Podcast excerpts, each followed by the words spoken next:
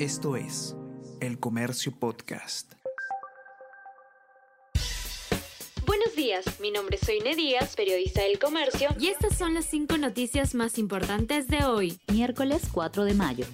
Gobierno viola la ley electoral con video sobre constituyente. La PCM empleó sus recursos y redes en la difusión de programa del referéndum para que se cambie la Carta Magna. Expertos sostienen que se han incumplido las normas vigentes para el proceso de comicios regionales y municipales de este año.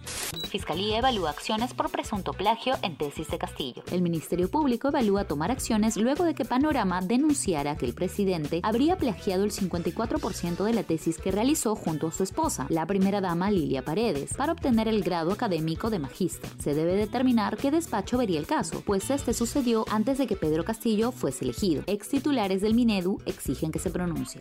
Sexto retiro de fondos de las AFP agregaría hasta 4,5 puntos en la inflación. Según un estudio proporcionado por la Asociación de AFPs, el impacto sobre la inflación sería elevado ante un nuevo retiro de 4 UITs de las AFP que podría superar los 37 mil millones de soles. La inflación se elevaría ante la mayor liquidez de la que la destinaría para consumo.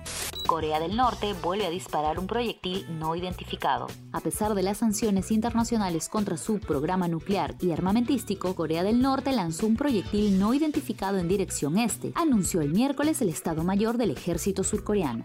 Liverpool es finalista de la Champions. Los Reds superaron 3 a 2 de visita al Villarreal por la semifinal de vuelta de la Champions League. Con esto, Liverpool pasa a la final con un resultado global de 5 a 2. Hoy saldrá su rival del duelo Real Madrid versus City. Esto fue El Comercio Podcast.